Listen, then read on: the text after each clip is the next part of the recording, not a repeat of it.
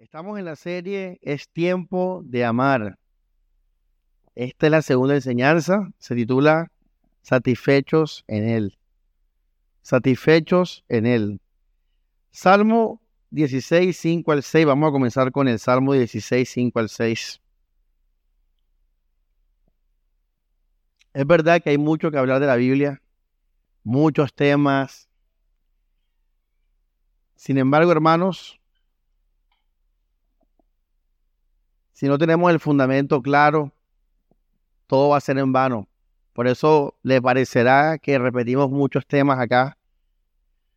Pero es por eso, porque hay una necesidad, hermanos, urgente de que nosotros maduremos, iglesia. Que nosotros amemos. El amor es lo primero y lo último, iglesia. ¿De qué sirve hablar de la oración? ¿De qué sirve hablar de las dispensaciones, de los profetas, de la ley, si no tenemos amor, iglesia? Y la iglesia tiene que empezar con el amor y terminar con el amor.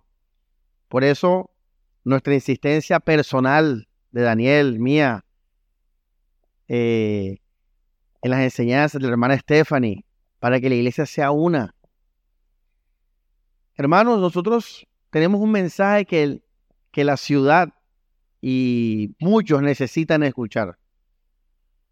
Pero si nosotros no estamos unidos, si nosotros no estamos viviendo en amor, si nuestra motivación no es el Señor, hermanos, mejor es que no prediquemos todavía a nadie.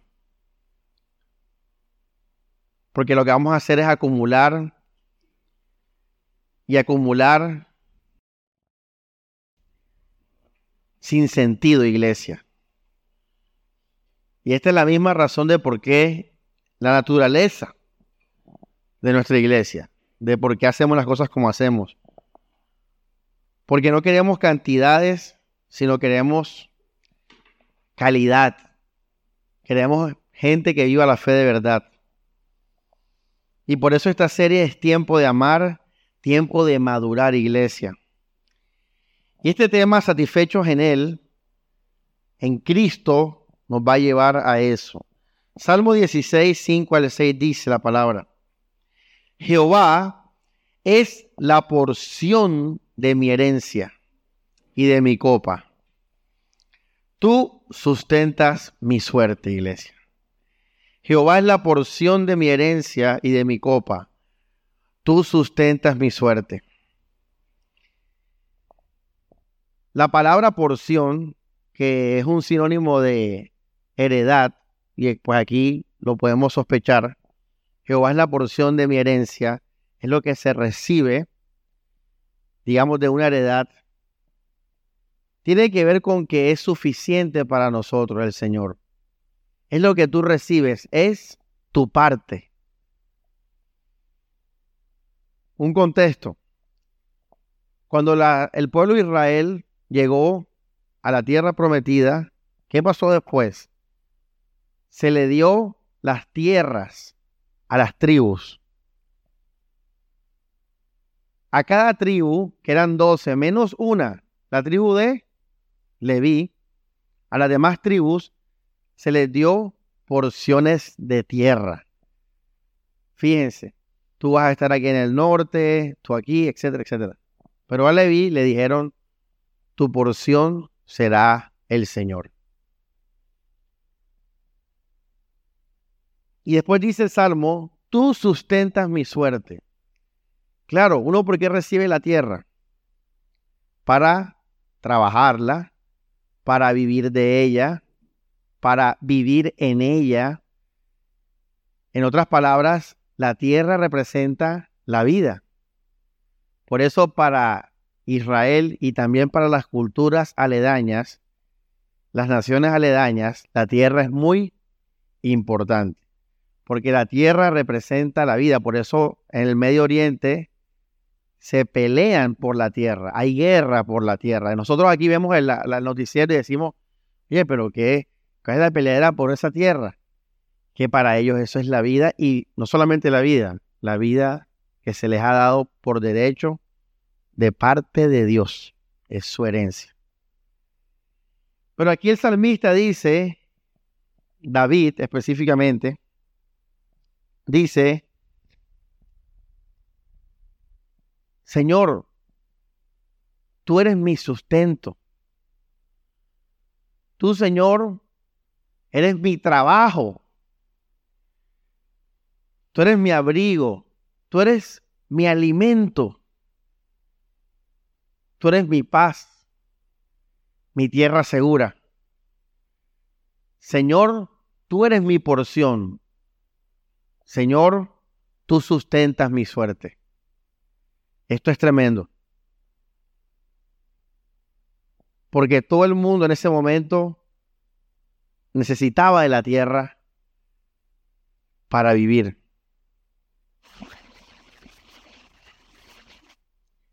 Y después dice, Jehová es la porción de mi herencia y de mi copa. Y vamos a hablar de la copa.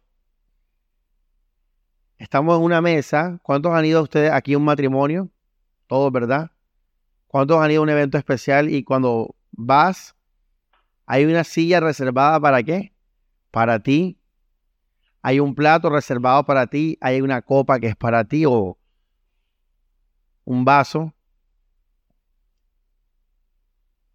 Señor, tú eres lo que a mí me toca. Tú eres mi porción. Para muchos, iglesia, y muchos, muchos, Dios es su fortaleza. ¿Cuántos dicen eso en el así? Dios es mi fuerza y mi fortaleza. Dios es su escudo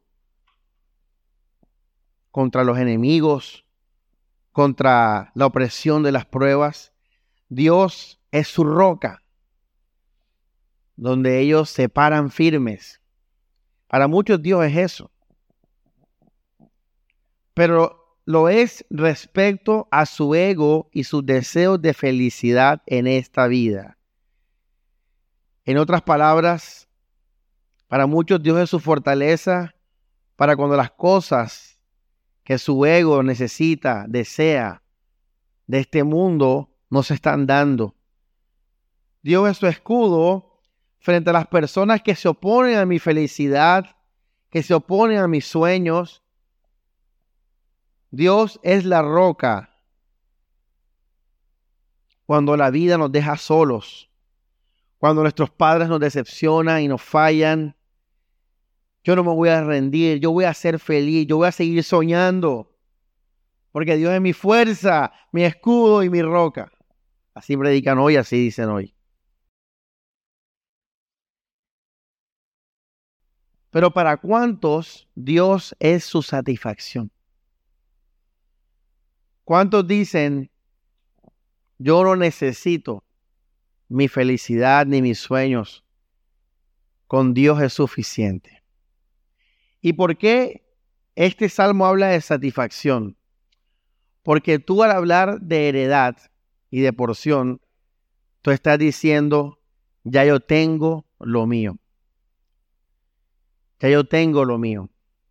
En otras palabras, no vas a pedir más. ¿Cuántas personas hay entonces que no piden más porque Dios es su herencia y su porción. Ahí sí la lista baja de gran manera. Se reduce de gran manera, hermanos. Y ahí no vamos a encontrar miles, sino cinco, tres o tal vez nadie que pueda decir, yo estoy completo en el Señor. Él es mi herencia, Él es mi copa. Yo no pido más, porque no necesito más. El Señor nos da vida en Cristo, nos da amor, nos da un propósito de servirle a su iglesia, de servirle a Él, y nos da esperanza, esperanza eterna. Pero aún así, hermanos, para muchos esto no es suficiente. A pesar de que han recibido, entre comillas, el amor de Cristo, a pesar de que han recibido, entre comillas, vida y propósito, en la, en la, en la realidad, estas personas todavía andan con sed. Todavía viven con sed, con anhelos de cosas terrenales, hermanos. Empezar, no estoy hablando de una, de una 4x4, estoy hablando de las cosas simples como un buen barrio para vivir, una buena educación para mis hijos, una esposa que pueda amar, unos hijos, empezando por ahí, iglesia. Hay gente que no está satisfecha. No me he casado, todavía sigo pecando, no soy perfecto todavía. Cualquier razón, iglesia, no estamos satisfechos por el Señor.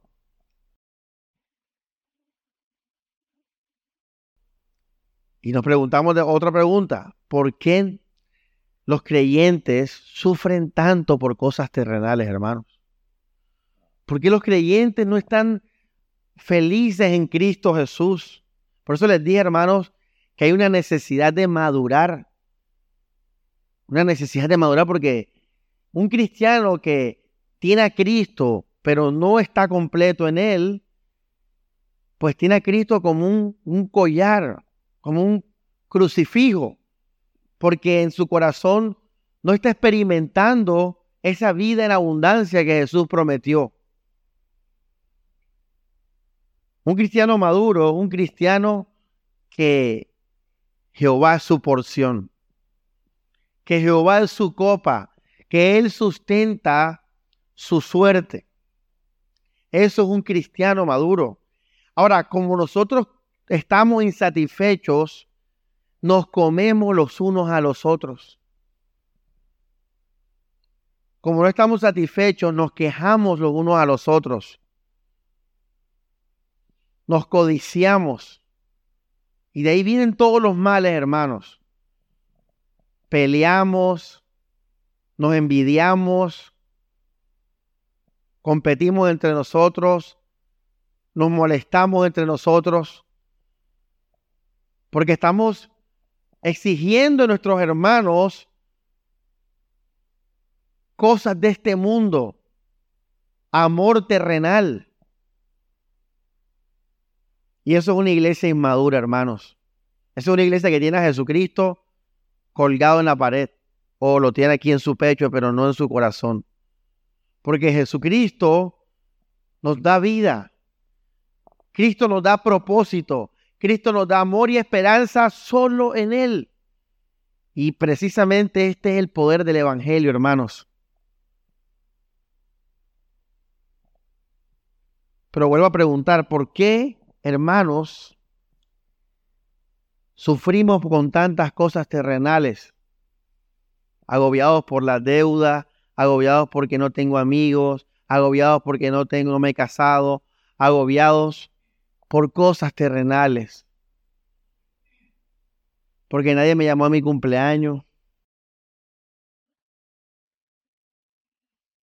La respuesta es, y creo que es lógico, ¿verdad? Porque Cristo no es suficiente para nosotros y hay que aceptarlo, iglesia. Una de las primeras cosas para uno aprender, para uno cambiar, para uno sanarse, es reconocer. Y hay que reconocer que Cristo no es suficiente para nosotros. Deja de hablar paja, iglesia. Deja de cantar mentiras. Ahora escuchaba esta canción, la última. Aleluya nuestro Dios. Esta persona que canta eso está disfrutando de la vida que Jesús le da. Por eso acción de gracias. Regocíjense porque ¿qué sería la iglesia madura? Sería una iglesia que se reúne llena de Cristo cada uno de ustedes personalmente. Y, felices y emocionados por eso, venimos a la iglesia a darle gracias a Dios a través de la música. Y venimos a aprender más de nuestra vida, a descubrirla más, a profundizarla más. Esa es la iglesia madura. Pero la iglesia inmadura sigue con codicias, con pasiones, con necesidades terrenales, desde un matrimonio hasta una 4x4, hasta una especie de éxito académico, hasta llegar a una especie de éxito moral.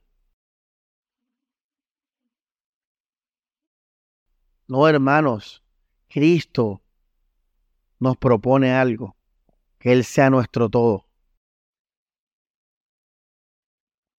Una de las cosas que, que yo siempre sentí raro en las iglesias de corte reformado era que cuando yo escuchaba a la gente cantar esos himnos, yo en lo que sentía pues en el espíritu era estoy feliz porque soy una buena persona, soy un buen cristiano, porque amo a mi esposa, porque pago mis impuestos, porque hago ejercicio.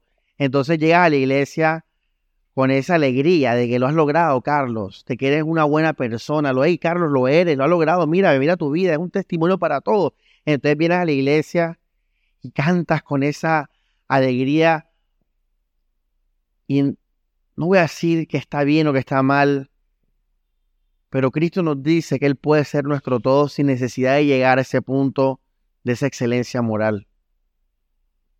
Cristo puede ser nuestro todo cuando perdamos todas las cosas que tenemos, cuando no tengamos las cosas que queremos, cuando no se den las cosas que deseamos, aún en la iglesia, aún para Cristo.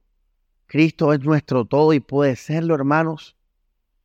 Por eso, la fortaleza del creyente es la alianza con esta verdad que produce gozo y paz en medio de la adversidad que es un cristiano fortalecido, un cristiano que sufre como cualquiera, que tiene necesidades terrenales como cualquiera, pero echa a un lado eso y pone su confianza en el Señor y se entrega a Cristo y descansa en Jesús. Eso es un creyente que es fortalecido en las pruebas, un creyente maduro, hermanos. Hay que madurar. Y madurar es que Cristo es aceptar esa propuesta de Jesús por fe. Es tomarla, porque Él nos dice, deja todo por mí.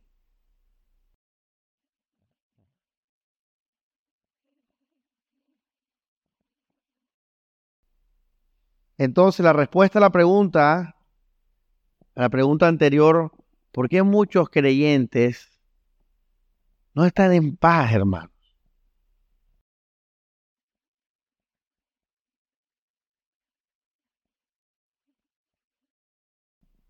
La respuesta es porque Cristo no es suficiente. Y no te puede, nombra cualquier cosa. Ministerio, cualquier cosa. Cristo es diferente a eso. Cristo es invisible. Cristo es espíritu. Por ende, si tú dices, ¿por qué no estoy satisfecho? Y piensas en algo que tus ojos puedan ver o que tú puedas hacer, ya ahí estás dañando la ecuación. Porque créeme que el mendigo de Lázaro, en esa historia que nos cuenta Jesús, él estaba en paz. Job logró estar en paz. Abacub logró estar en paz. Pablo logró estar en paz.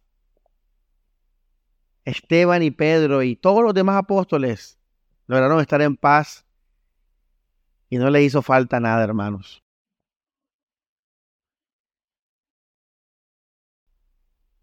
Requisitos para estar satisfecho en Jesús. Vamos a ponerlo así como la aplicación de una visa o algo así ya. Hay una, y empiezo con esta frase. Abro comillas. Lo que deseas tendrá poder sobre ti. Cierro comillas. Lo que deseas tendrá poder sobre ti. Quiero empezar con esa frase. Lo que deseas tendrá poder sobre ti.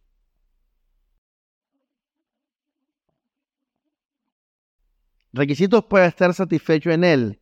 Primero, hermanos, no puedes desear nada. A mí me da risa porque la gente del Salmo 73 de Asaf, cuando él dice, ¿A quién tengo yo en los cielos sino a ti y fuera de ti nada deseo en la tierra? Muchos pensábamos que íbamos a llegar a ese estado de manera, como la palabra, como que nos iban a llevar a ese estado, como que de manera pasiva íbamos a llegar a ese estado de no necesitar nada. Eso no es así. Eso lo haces tú. Tú eres el que dices, no voy a desear nada en la tierra. Eso es una decisión que uno toma. Es una decisión que uno toma, hermanos. Y aquí eres tú el que tiene que hacer eso. No lo puede hacer nadie por ti, ni siquiera Dios lo puede hacer por ti. Tú tienes que hacer eso. Yo, yo oí, coloqué un salmo en WhatsApp que dice, el deseo de los humildes oíste. Oh Jehová, tú dispones su corazón y haces atento tu oído. Eso es lo que tú tienes que hacer, hermanos. Despojarte de esta vida, de los orgullos de esta vida. Ser humilde, tirarte al piso en tu corazón, pasearte de este mundo, no desear nada, es el primer requisito. Tienes que morir, esto es morir. Morir es esto, morir esta vida, este mundo.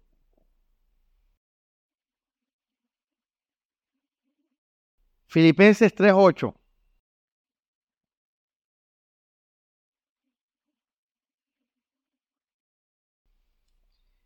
La gente le, aburre estas enseñanzas porque, hermanos, la gente no, no quiere al Señor. La gente quiere teología, quiere cosas así de moralistas o quiere plata. Pero la gente no busca al Señor, solo a Él.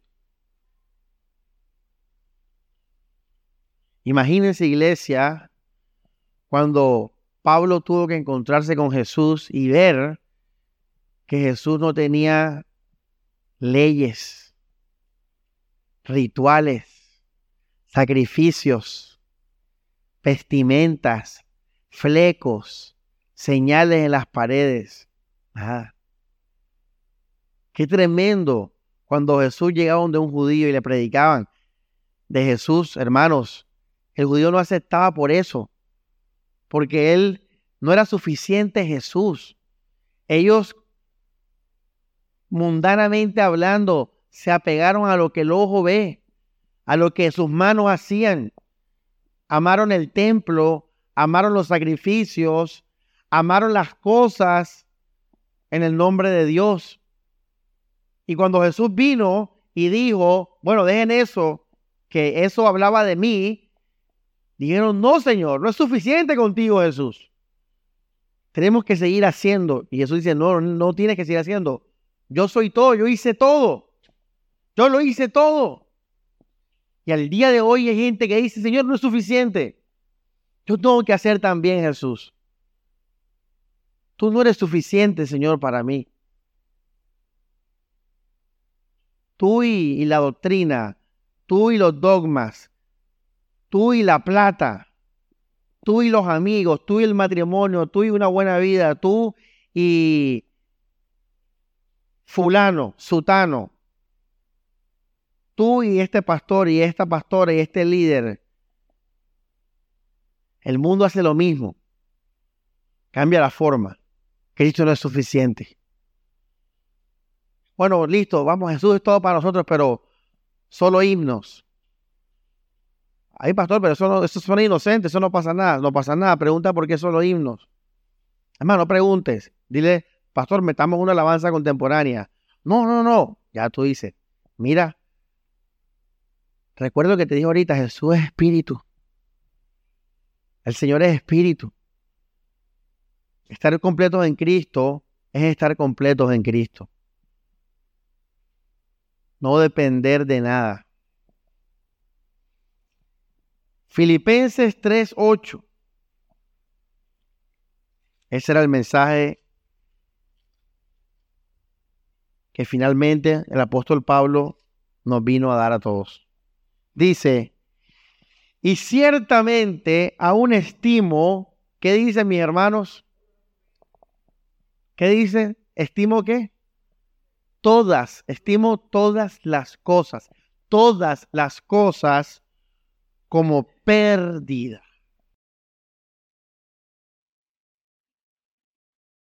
Tú no deseas algo que es pérdida.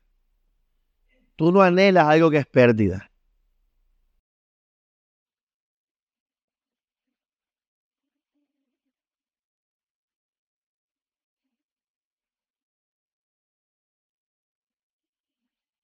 Él no dice aquí la izquierda o la derecha. Él está diciendo todas las cosas. Todo. Aún, la bondad humana me es pérdida.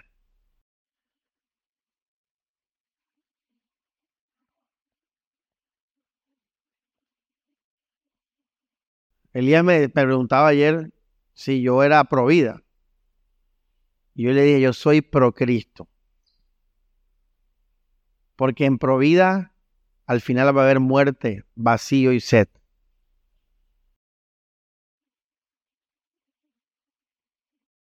Porque Cristo no es una sociedad ordenada. Cristo no es que los bebés nazcan y no haya aborto. Eso no es Cristo, hermano. Eso es un reflejo de la bondad de Dios, pero eso no es Cristo. Eso no da vida. Eso no trae salvación. Eso no trae esperanza, hermanos. Eso no perdona de los pecados y nos lleva a conocer a Cristo. Pablo dijo, todo me es pérdida.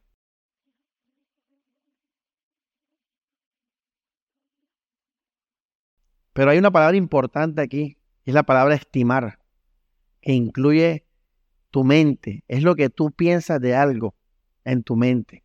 No es que objetivamente lo sea, sino que en tu interior, en tu mente, es una pérdida. Pero ¿por qué él hacía eso, hermanos? Porque él solo quería a Jesús. Es un sencillo ejemplo que voy a poner ahora, tonto incluso. Si yo pido algo de Navidad es más, vamos a poner el ejemplo de mi cumpleaños real ahora. Yo, Mari me preguntó, comienzo de año, para empezar a ahorrar, ¿qué quieres este año? Y yo le dije a ella, realmente este año quiero un celular. El año pasado no quería un celular, pero se me dio. Pero este año dije, tengo el play, tengo esto, tengo la guitarra, quiero un celular. Y el carro no va a pintar, el carro así. y ya llegando a mi cumpleaños, hermanos, Mari me dijo, Samuel, no pudimos conseguir el que tú querías. Yo le dije, no quiero nada entonces. Dile a, los hermanos que una guitarra. Pensé en otra cosa, una guitarra, porque yo, tenía un buen celular, tengo el otro un buen celular. Es que yo no solamente quiero un celular, yo quiero ese celular. Yo no necesito un celular. Yo quiero ese celular. No, no está el celular. Ah, tengo una guitarra. Ah, Samuel, ya se compró el otro. Le dije, lo regalo. Lo voy a vender. No quiero, yo no lo quiero. No lo necesito, no me gusta nada. Bueno, a eso se refiere Pablo. Esa es la perspectiva de Pablo. Si tú deseas solo a Jesucristo y viene una mujer a ofrecerte amor,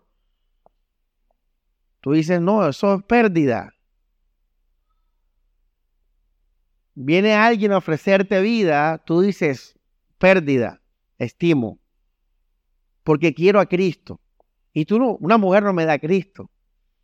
El amor de una mujer no me va a dar a Cristo. Una familia no me va a dar a Cristo. Una finanzas exitosa no me va a dar a Cristo. Entonces, todo eso es pérdida. Todo eso es pérdida, hermanos. No quiero nada de eso. Quiero a Jesús. Entonces, donde no esté Jesús, es pérdida, es perder el tiempo, es algo inútil, es basura. Después lo dice Pablo. Dice, por el conocimiento de Cristo Jesús, mi Señor, por amor. Mira esta palabra clave también, por amor. Del cual lo he perdido, ¿qué? De nuevo la palabra todo. Estimo todas las ¿qué? Cosas digamos que ellos me iban a regalar un iPhone Esa era la otra opción, el iPhone, ¿verdad? Una pregunta, yo tengo ahora un iPhone. No, ¿por qué? Porque no me interesaba. Y como el cristiano está buscando a Jesucristo en su vida, él va perdiendo cosas con nombre propio. Va perdiendo cosas en su, vida. Porque por, por querer solo a Cristo perdió un mejor salario. Por querer solo a Cristo perdió amigos. Por querer solo a Cristo perdió un matrimonio. Por querer solo a Cristo perdió reputación. Por querer solo a Cristo hasta perdió la vida. Y Pablo dice, por amor a Él lo he perdido todo. Pero ¿saben qué? No se, no se lamenten por mí, porque todo eso es basura. Todo eso es inservible ya que Cristo es todo para mí. Así que, pregúntame, Samuel, ¿tiene algún valor para ti el iPhone que perdiste? Si vida real, pregúntame. Yo te voy a decir, no me importa, ni me interesa lo que yo perdí. Si tengo el que quiero, no me interesa lo que perdí. No me interesa si me dan un iPhone 14 Pro Max. Es basura sirve.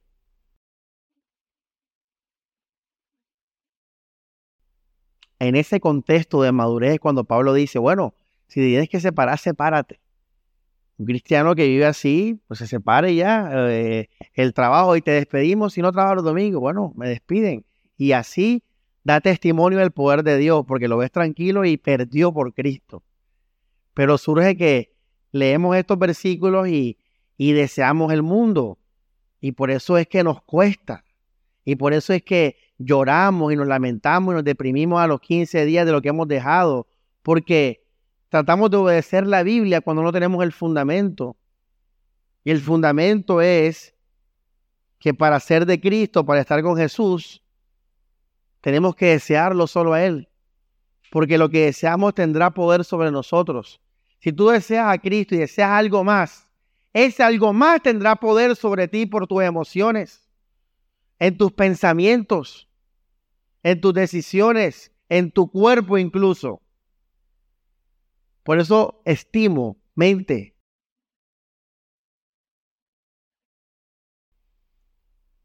No puedes desear nada, hermanos. Tienes que morir a todo. Y aquí es donde viene el acto de fe. Esto es un acto, lo que viene a continuación de esto es un acto de fe. Porque Jesús no lo vemos. Porque Jesús no está aquí físicamente. Porque lo que Él nos da, nos dio y nos va a dar, no se puede tocar. Tú no puedes tocar la cruz, tú no puedes bañarte en la sangre. Tú no puedes hablar con Él físicamente y tú no puedes ver el cielo ni su segunda venida. Pero ¿sabes por qué Dios lo quiso así? Para que veas el poder de Dios. Que el poder de Dios es tan grande que no necesita de cosas de este mundo, de la creación presente y de lo terrenal, para experimentar su vida y estar completo en Él. Esa es la gracia de esto. Ese es el testimonio de esto, de este, de este, de este poder de Dios.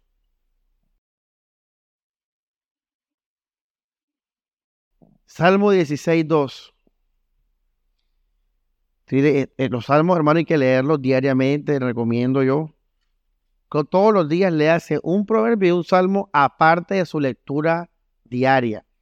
Son cortos los salmos, son cortos los proverbios, pero son testimonio de vida, hermanos, de la alabanza, de la lucha de un cristiano, del anhelo de un cristiano, ya de las promesas de un cristiano.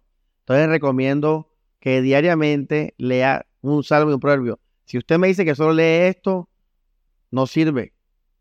Esto es una lectura adicional a la lectura que te recomiendo que debe ser diaria de la Biblia. Digamos, está leyendo los textos de las enseñanzas o algo aparte, léete un salmo y un proverbio y te lo vas memorizando.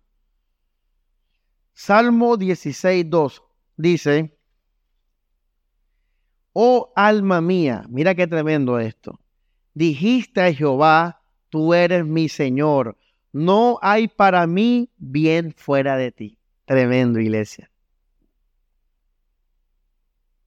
No hay bien para mí fuera de ti. No deseo nada. Mi único bien es el Señor.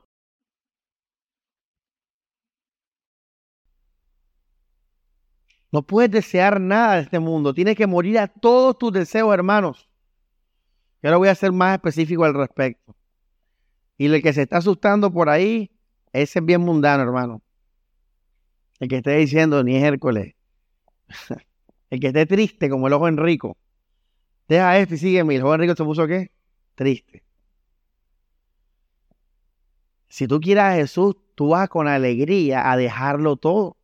Si realmente tu fe se ha perfeccionado en Él, si has creído en el Evangelio, si crees en lo que Dios ha hecho en tu vida, tú vas a dar ese paso de fe con alegría.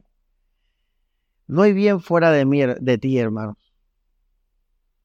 Quiere decir que si, que si no hay bien fuera de ti, todo lo demás que es para ti. ¿Cómo dice hermana Carmen?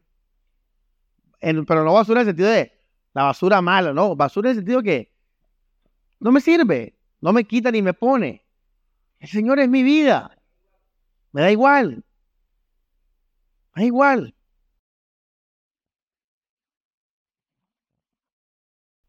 Porque quiero solo a Cristo. O requisitos para estar qué? Satisfechos en Él. Pues el primer requisito es morir a todo, hermano, no desear nada. Desear solo al Señor es que solo Él tenga poder sobre mí. Recuerda la frase con la que empezamos. No puedes, eh, lo que deseas tendrá poder sobre ti. Quiere decir que si solo deseas al Señor, ¿quién va a tener poder sobre ti? Solo Jesucristo. Estás abriendo la puerta al Señor. Por eso esto es crucial que usted haga este trabajo en el corazón. Y le repito que yo cuando era oveja, cuando mi papá predicaba, yo lo primero que hacía era ese domingo ir a mi casa y orar y tomar decisiones por esas enseñanzas. Siempre que mi papá decía, bueno hermano, vaya, ore hoy, haga esto y aquello, yo hacía esto y aquello. Y yo ahí moría y decidía lo que, pues según la prédica. No sigas tu fe, hermano, sin este fundamento. Esto es fundamento, esto es lo primero, iglesia. Luego viene todo lo demás.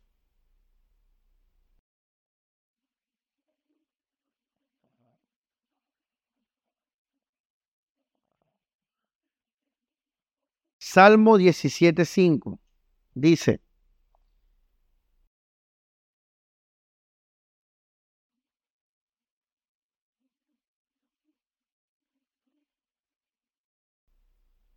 disculpen, 15, 17, 15.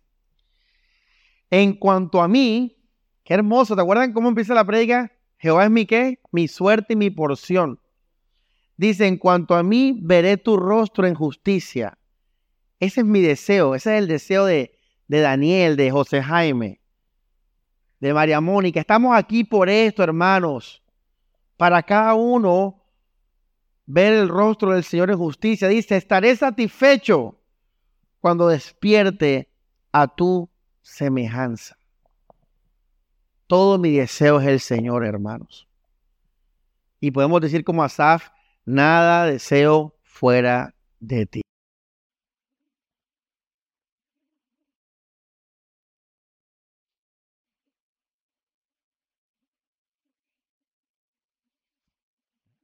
Mm. Hay tres casos que hay que tener en consideración para no hacer esto mal. El primero es que hay gente que, no, que, que muera todo, pero no desea a Jesús. ¿Sí entienden? Hay gente que dice, bueno, muera todo, pero tampoco anhelas a Jesús, ni te entregas en fe a Él. Eso es igual a nada. Eso es caer en un limbo ahí, hermanos. Hay gente que desea al Señor porque la vida terrenal para ellos es muy dura, horrible, porque todo les sale mal. entonces se escapan del Señor y se entregan, Señor, sé todo en mi vida, Señor, porque ya no aguanto más. Sí, ¿qué? O sea, ahí estás anhelando el mundo, porque Él está siendo la, la fuente y la base de tu decisión. ahí siguen generando el mundo a la inversa. Y está la decisión correcta. Y es morir al mundo en cuanto a mi, a mi deseo y mi anhelo. Por ejemplo, mi papá me trataba mal, entonces yo voy a Cristo. No, yo muero al deseo que mi papá me trate bien. Yo muero a mi papá. Yo muero a todo mi papá. Bien cristiano, malo, que me trate bien, que venga a la iglesia, que no venga. Muero a mi papá. Escucho a Jesús y creo en Él de manera única, pura. Solo Él lo que Él está diciendo y me entrego a Jesús. Esa es la, la, forma correcta, hermanos, para que esto, para que esta semilla dé fruto. Mucha gente se entrega a Jesús, pero de manera equivocada. Ya, y cierro ese, ese, digamos, ese paréntesis. Salmo 119, 57.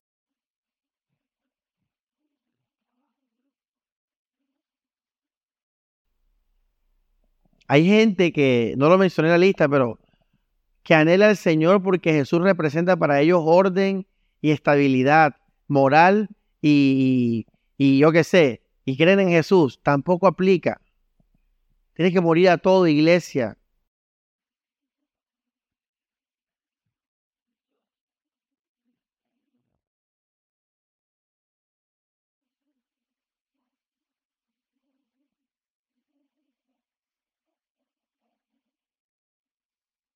Nada, y ojo aquí lo que voy a decir porque esta es la anatomía de esta parte del, del, del morir y no desear nada. Cuando yo me refiero a nada, me refiero a nada en el corazón y en el alma. Nada en el corazón y en el alma.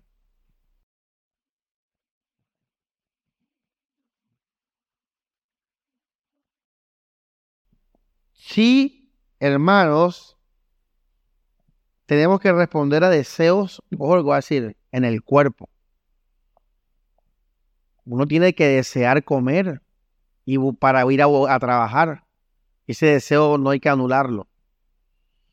Todos los deseos del cuerpo, no hay problema con eso.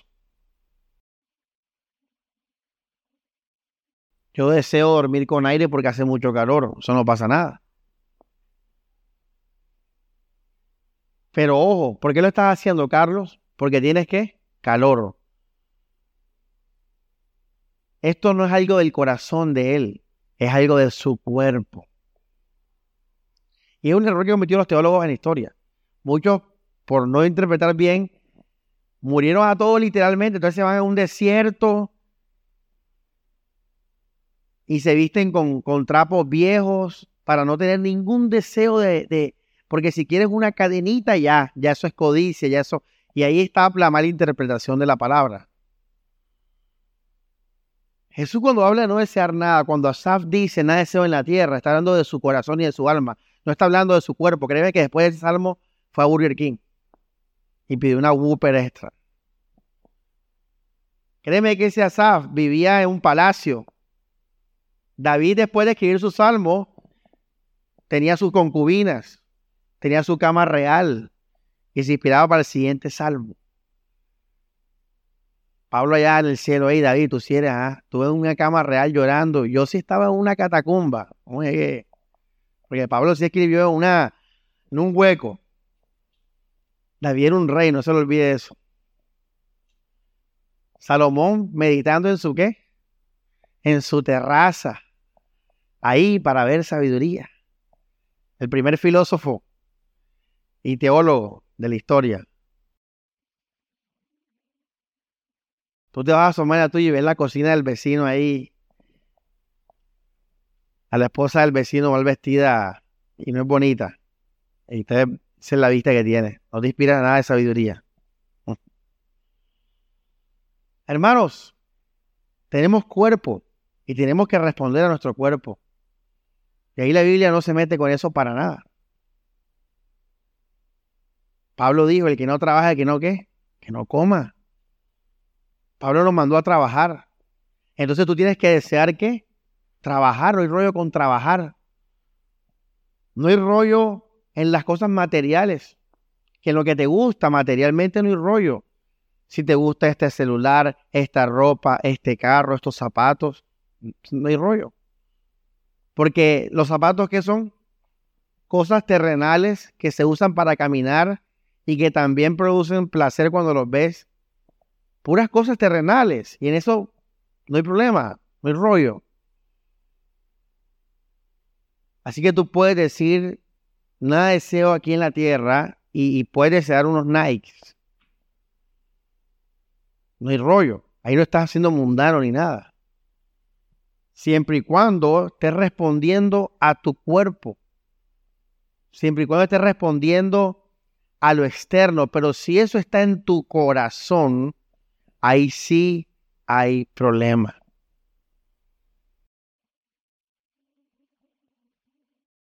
Ahí sí hay problema. Por ejemplo, no tiene nada de malo querer casarse. Porque te estás quemando. Porque andas ocupando tu trabajo y tienes la casa sucia. Y llegas con hambre y no hay nada nadie que te cocine. Y tú dices, me quiero casar y tú una esposa. ¿No tiene de malo con ese deseo? Siempre y cuando, ¿por qué está respondiendo ese deseo? ¿Por qué surge ese deseo? Dígalo. Porque llegas con hambre y no hay nadie en la casa que te haga comida. Eso es algo externo. Porque estás, sientes ganas de, tener relaciones y no hay nadie con tener relación. No, tengo a nadie para tener relaciones. Entonces uno dice, bueno, deseo eso. Pero ojo, ¿cuál es el problema? Que la gente anhela esto en su corazón y ahí sí está mal porque ese es el terreno exclusivo del Señor. Cuando la Biblia dice nada deseo en este mundo, se refiere a mi corazón y mi alma. Por ejemplo, en mi corazón yo no deseo una esposa. Por ende, no necesito una esposa, al menos que sea algo que terrenal, o sea, dile, a tu esposa, yo te necesito. ¿Para qué? Para que me sobes, para que me consientas, me pechiches, me cocines, para que tengamos relaciones sexuales, para que cuides a mis hijos, para que me acompañes en la diligencia, para no estar solo en la casa. Para eso te necesito. Pero no te necesito en mi corazón. No te quiero. Es más, eres pérdida para mí, porque tú no eres Jesús.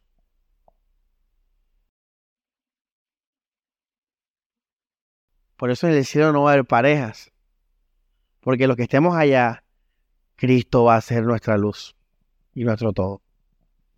En el cielo no va a haber templos. Allá no van a haber reformados, católicos, ortodoxos, presbiterianos, bautistas, metodistas, pentecostales, episcopales, luteranos, luteranos, anglicanos. Ahí no va a existir eso. Ahí no va a haber himnos, no va a haber vestimenta, no va a haber tradición. No va a haber tradición, recuerdos, que la reforma, que nada de eso. Allá Cristo es nuestro templo.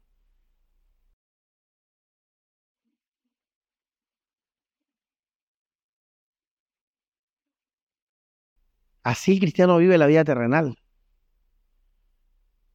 Cada cosa en su lugar. Pablo dijo, ¿no tenemos acaso derecho de comer y beber? ¿Sí? ¿Acaso no tenemos derecho de tener una hermana como esposa? ¿No tenemos derecho de coger de la lana de las ovejas? Ahí está hablando de necesidades del apóstol, terrenales. Pero esos hombres estaban completos en Cristo. Porque el día que ellos no tuvieran eso, y ojo lo que voy a decir ahora, lo que voy a decir ahora, la evidencia de que Cristo lo es todo para ti es que cuando esas cosas no se te den, tú vas a estar satisfecho. Por ejemplo, si tenemos un adventista que llega a la iglesia y le decimos, hey, puedes comer de todito picante, puedes venir vestido moderno, puedes venir en tenis, vamos a cantar alabanzas, y él le a eso, sino que viene por Jesús a escuchar el mensaje del Evangelio, esa es una buena señal. Pero cuando esas personas, ¿qué es lo que quiero decir, hermano? El judío, ¿por qué no fue salvo en general, la nación? Porque ellos amaban cosas de este mundo en su corazón. Ya, si tú me dices a mí eh, que crees que los himnos son mejores porque nos ayudan a la sobriedad, porque nos ayudan a prestar más atención a la letra, eso no hay problema. Pero vas a ser evidenciado el día que te cante una canción de Hilson con buena letra y que sea bien recibida y tú estés tranquilo. Ahí, ahí tú me vas a evidenciar que, que tú, que Cristo es todo para ti. Ese es el problema con, con ellos. Ya. Que es pura paja. Tú les quitas ese poco artilugio y cosas y se les acabó la fe.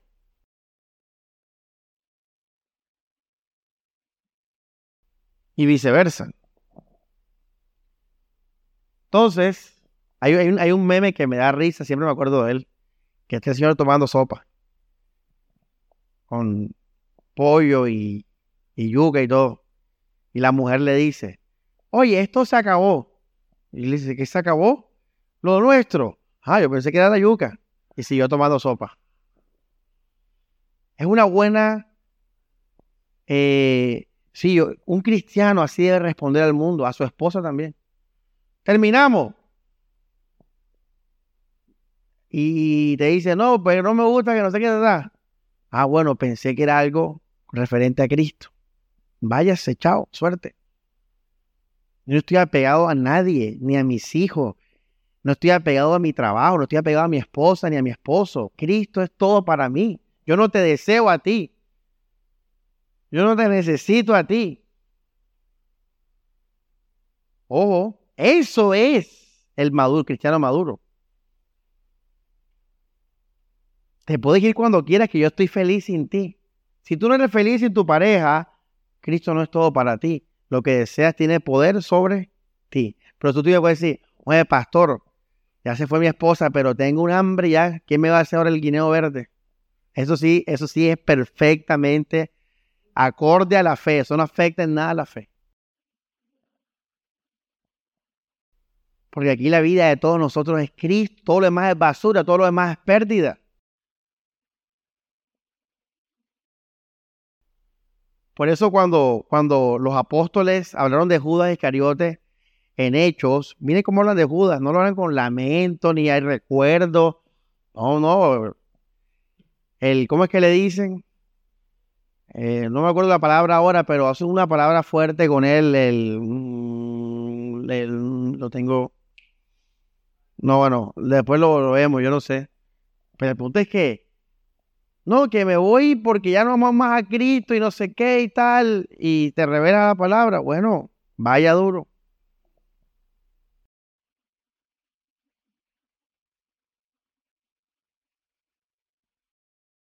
No te voy a extrañar. Yo no voy a extrañar a un mundano reprimido, ni me voy a acordar de ti más nunca.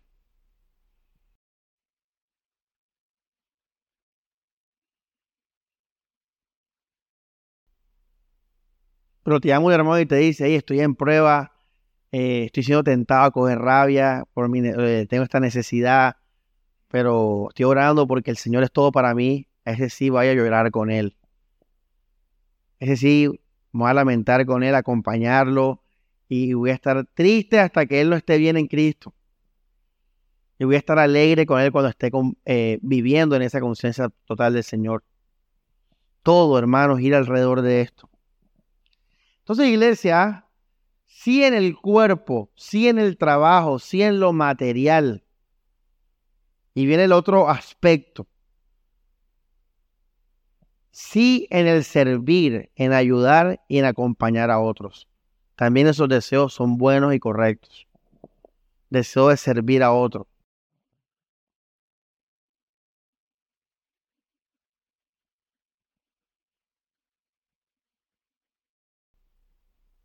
Hey, quiero, quiero predicar, pastor. ¿Por qué? Anhelo predicar, ¿por qué? Porque quiero, quiero enseñarle al pueblo de Dios. Perfecto. Todo lo que sea el deseo de servir y de ayudar a otro, es un deseo que no tiene problema con, la, con el Señor.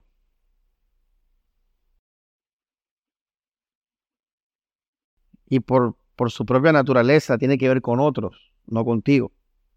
Ahora, ¿cuál va a ser la evidencia de que esta es tu motivación? De que el día que el objeto, o sea, en este caso, digamos ustedes, eh, sepan toda la Biblia ya y las cosas, no necesitan un pastor, y yo, yo bueno, me voy a quedar tocando la batería.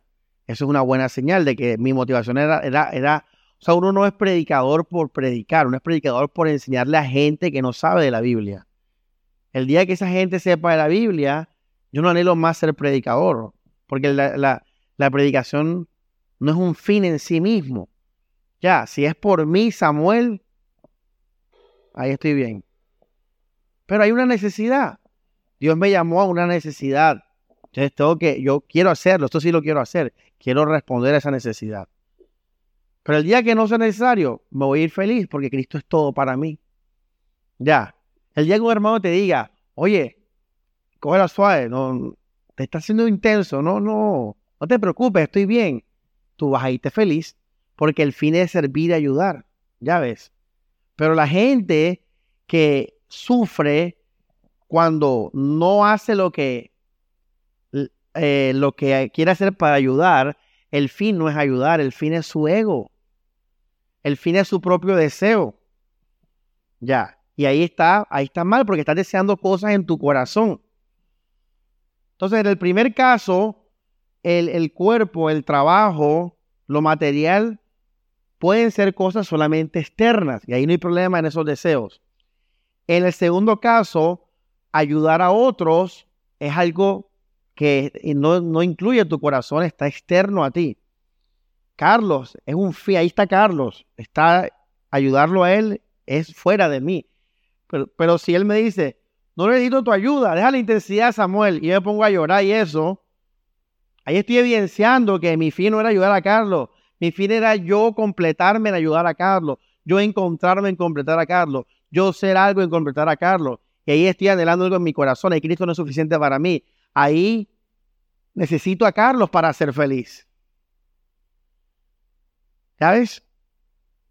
Iglesia inmadura. Y tercero, responder a las necesidades terrenales tenemos responsabilidades terrenales. Por ejemplo, yo soy padre. Yo, yo, yo quiero proveerle a mis hijos. Yo quiero un buen colegio para mis hijos. Yo quiero una buena educación. Yo quiero un buen entorno para ellos. ¿Por qué estos deseos no son malos? Pueden, pueden estar sin ser malos. Porque lo estoy haciendo por ellos. Para, para el bien, digamos, eh, objetivamente de ellos, ya, que puedan vivir bien en la tierra, que puedan trabajar, producir, estar estables, aportar, etcétera. Ya, entonces no tiene nada de malo desear ser un buen padre para tus hijos y desear dar lo mejor a tus hijos y desear cuidar a tus hijos. Esos son deseos también naturales, no tiene ningún problema.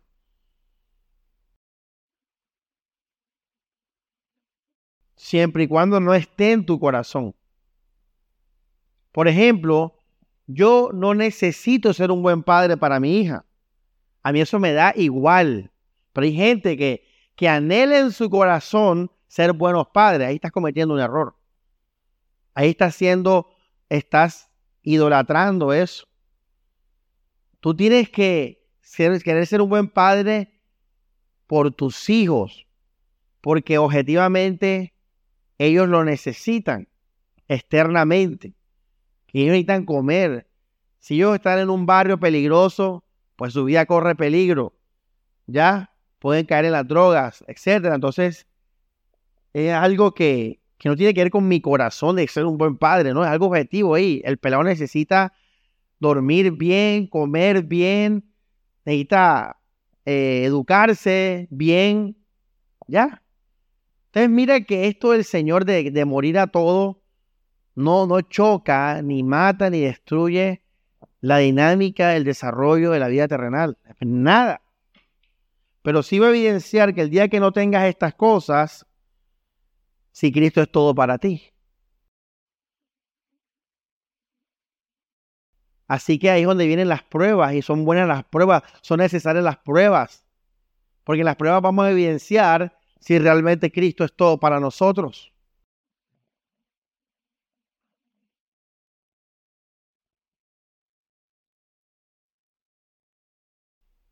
Una vez me preguntaron, Samuel, ven acá si todas las hermanas te pueden cocinar, te pueden abrazar, todas las hermanas pueden ofrecer calidez, amor terrenal, porque no te casas con cualquiera. Paréntesis, esa es la mentalidad oriental. Los matrimonios orientales tradicionales no, no, no se casan por cosas de felicidades y corazones. Eso lo está trayendo Occidente a Oriente, al Medio Oriente. Uno se casa y en la Biblia se casaba la gente literalmente por estas cosas terrenales, intereses terrenales. Ya. Y, que tenían que ver con los propósitos y los deseos de la, de la nación de Israel. Y así, así debe ser, tiene que seguir siendo igual. Sin embargo, la persona me preguntó, ay, ¿entonces te casas con cualquiera? Coge, coge, a las tres hermanas solteras de la iglesia, tira los dados y la que salga. Y tú dices, no, porque yo le puse el ejemplo del carro. Cualquier carro te, te mueve de un punto A a un punto B, ¿sí o no? Pero como el carro es algo terrenal, pues se nos ofrecen opciones visuales diferentes. Y puedo disfrutar mejor irme del punto A al punto B en el carro verde porque me gusta el color verde. Entonces, todas las hermanas pueden cocinar, pero me gusta que la hermana que tiene esas manos, ese cabello, ese tono de voz, me cocine, porque me gusta, me trae placer a mis ojos, a mi, a mi, a mi, a mi alma. Y por eso es que uno elige a X y hermana. No te casas con cualquiera y eso tampoco está mal. Si se te da la opción, pues. Pero fíjate que si no fuera el caso, tampoco vas a patalear. Porque al final la funcionalidad se va qué? A lograr, que es lo que el Señor tiene en, primeramente en la voluntad del matrimonio. Es la parte funcional, no la parte existencial. ¿Ya? Entonces, iglesia, Faltan tres puntos, terminamos el primero, no puede desear nada. El hermano Álvaro en la carne, que santo Dios.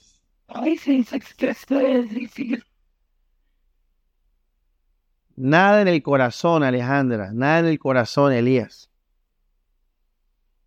Y lo que lo va a evidenciar es que vas a estar feliz en toda circunstancia, sin negar la necesidad terrenal.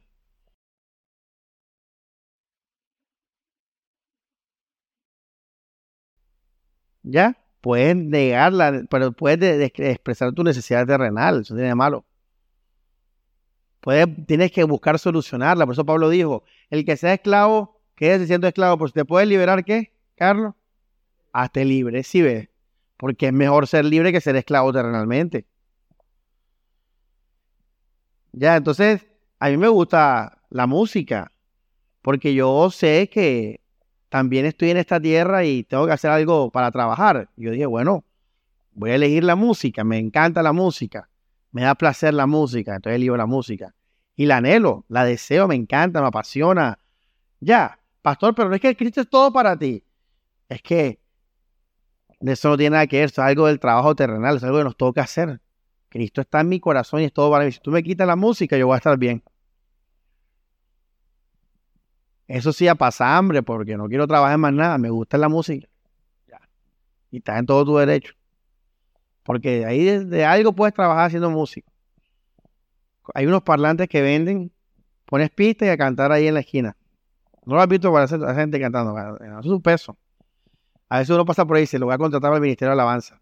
Hay unos que tienen tremendas buenas voces ya.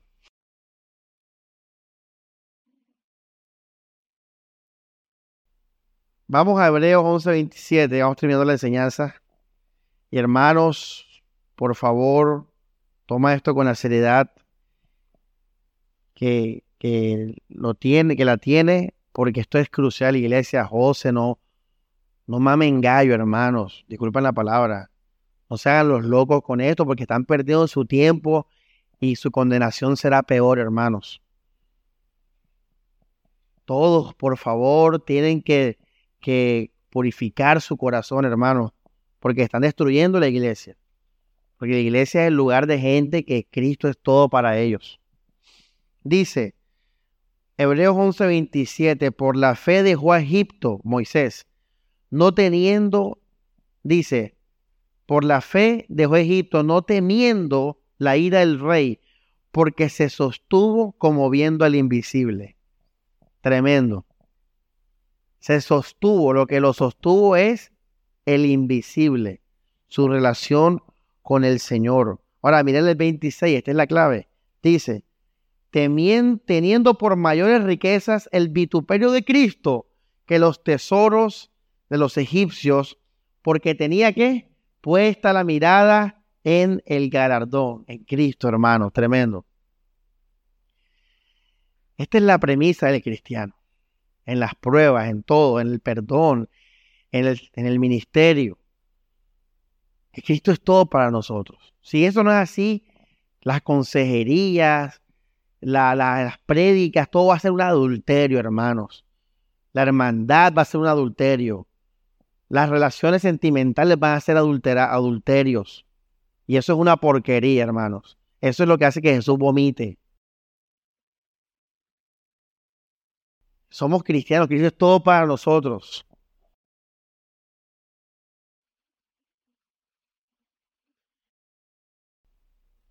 Estamos terminando, iglesia. Un paréntesis, el ser humano tiene la capacidad de lograr esta satisfacción con cualquier cosa. Si usted se lo propone, usted puede hacer que el pan ese sea todo para usted. La diferencia es que Cristo es lo único en la vida que tiene poder para darnos amor, gozo y paz de verdad.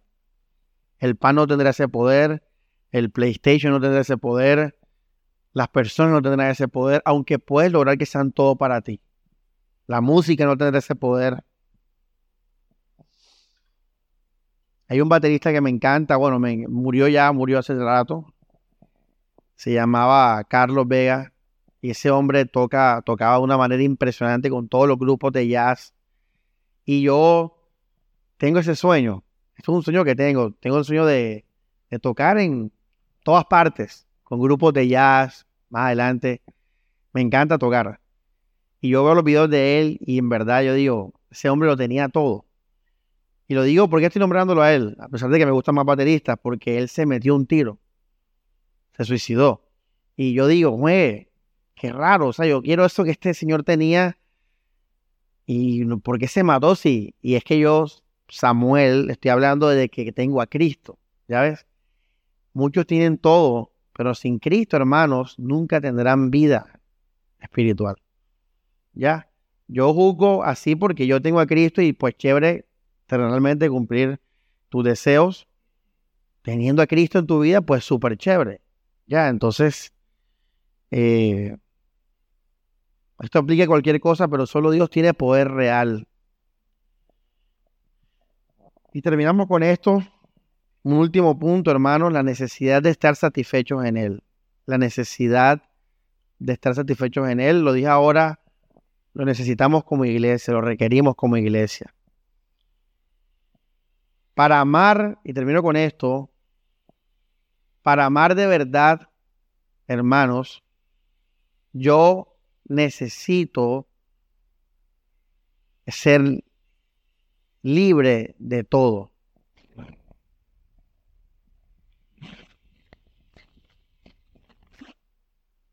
Yo no, para yo poder amar de verdad, no tengo que desear nada ni a nadie.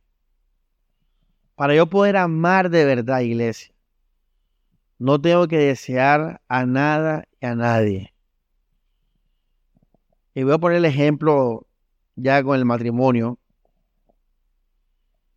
Si en mi corazón solo anhelo a Cristo, ¿a qué, a qué queda mi esposo?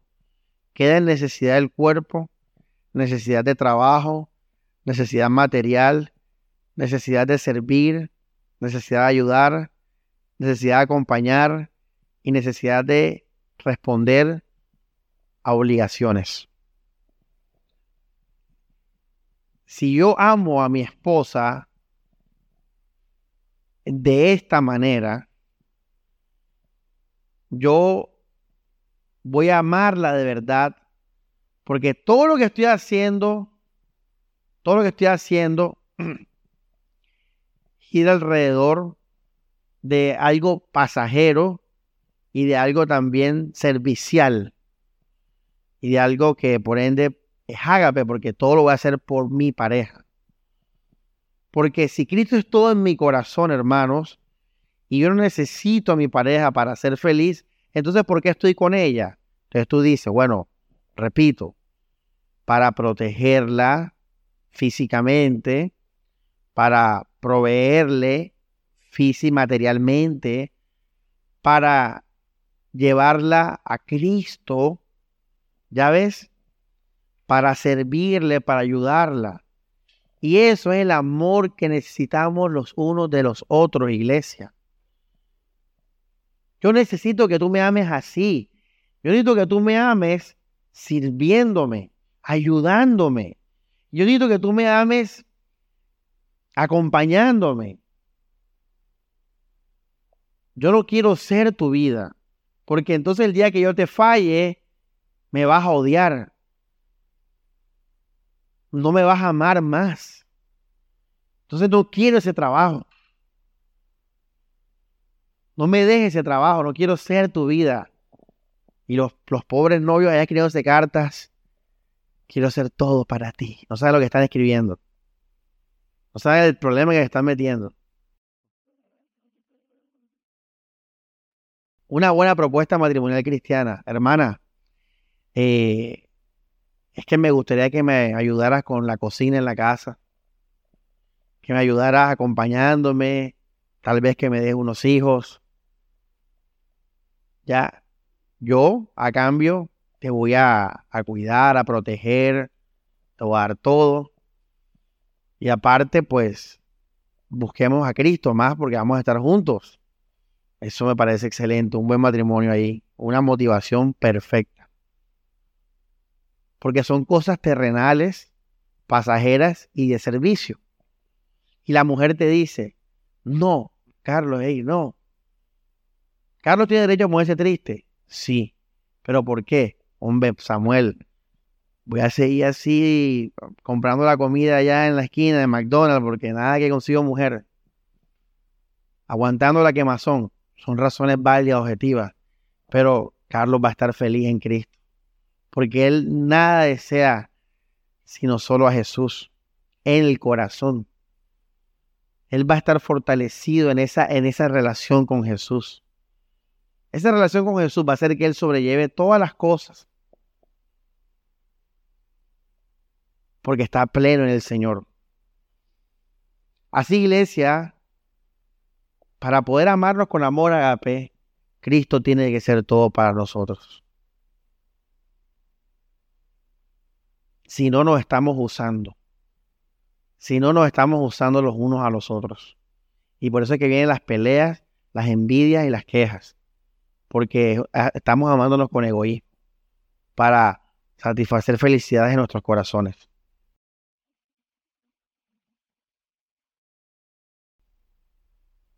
Y segundo, la necesidad de estar satisfechos para glorificar a Dios.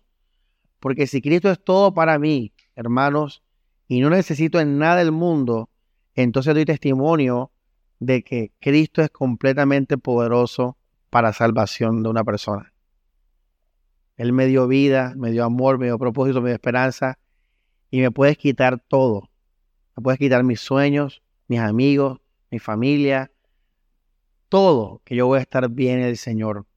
Y eso le da testimonio al diablo y los demonios que no necesitamos nada que Él nos pueda ofrecer o quitar, porque el amor de Dios es suficiente, el amor de Dios es más que lo que el Satanás hizo, la gloria es del Señor.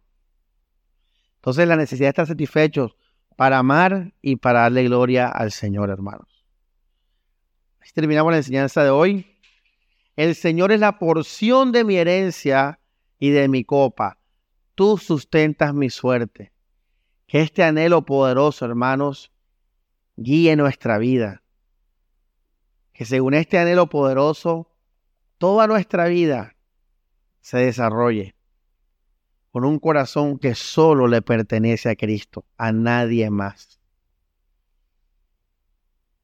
Tienes que morir, iglesia, y no desear nada en tu corazón. Que todo tu deseo y anhelo y todo eso sean cosas por cosas pasajeras. Y que si no las tienes, puedes sobrellevarlas, pero estás contento porque Cristo es tu porción, Cristo es tu copa, Cristo es tu herencia. Vamos a orar. Dios Padre, gracias por tu palabra, Señor. Encomiendo a la iglesia, Señor, que escuchen la palabra, Dios, que mediten, que examinen, se examinen, Señor, que tomen decisiones de fe, Dios. Que no sean necios, que no sean oidores olvidadizos, Señor. Nos estás hablando palabra de fe, Señor, palabra de vida, Dios.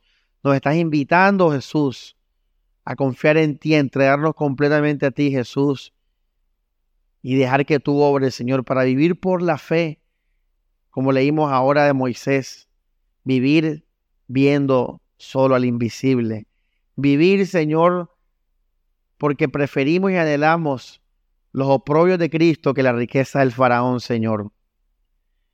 Todo para tu gloria, Jesucristo. Amén y amén.